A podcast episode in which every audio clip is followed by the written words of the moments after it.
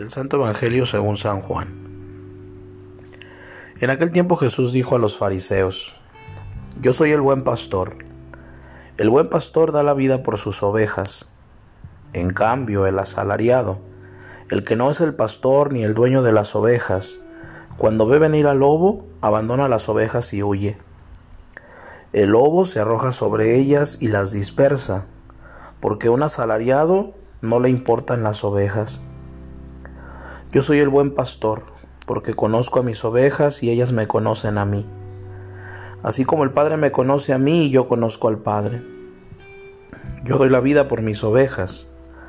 Tengo además otras ovejas que no son de este redil, y es necesario que las traiga también a ellas. Escucharán mi voz y habrá un solo rebaño y un solo pastor. El Padre me ama porque doy mi vida para volverla a tomar. Nadie me la quita, yo la doy porque quiero. Tengo poder para darla y tengo también para volverla a tomar.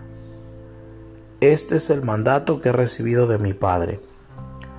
Palabra del Señor.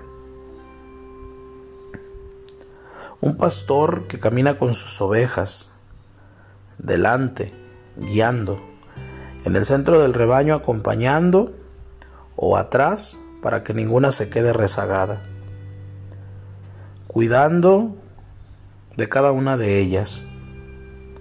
Un pastor que conoce a cada una por su nombre, su historia, sus orígenes. La imagen del pastor era muy conocida y querida por Jesús. Conocer y querer en él van de la mano, como el pastor que conoce y quiere. Ese conocer querer le lleva hasta dar la vida. El asalariado, que no es pastor y dueño, huye ante el peligro. El pastor, el buen pastor, llega hasta dar la vida, sin huidas, sin miedos, para que nadie haga estragos. Ese, ese conocer querer en nosotros, hay veces que no pasa de un querer conocer. En estos días de estar por casa, repaso el amor que tengo, el amor que me tienen, el amor que Él me tiene, y con ganas de salir a pastorear, a dejarme primerear. También en casa uno puede ser buen pastor. Les invito a que en este día hagamos la siguiente oración. El Señor es mi pastor, nada me faltará. En lugares de verdes pastos me hace descansar, junto a aguas de reposo me conduce.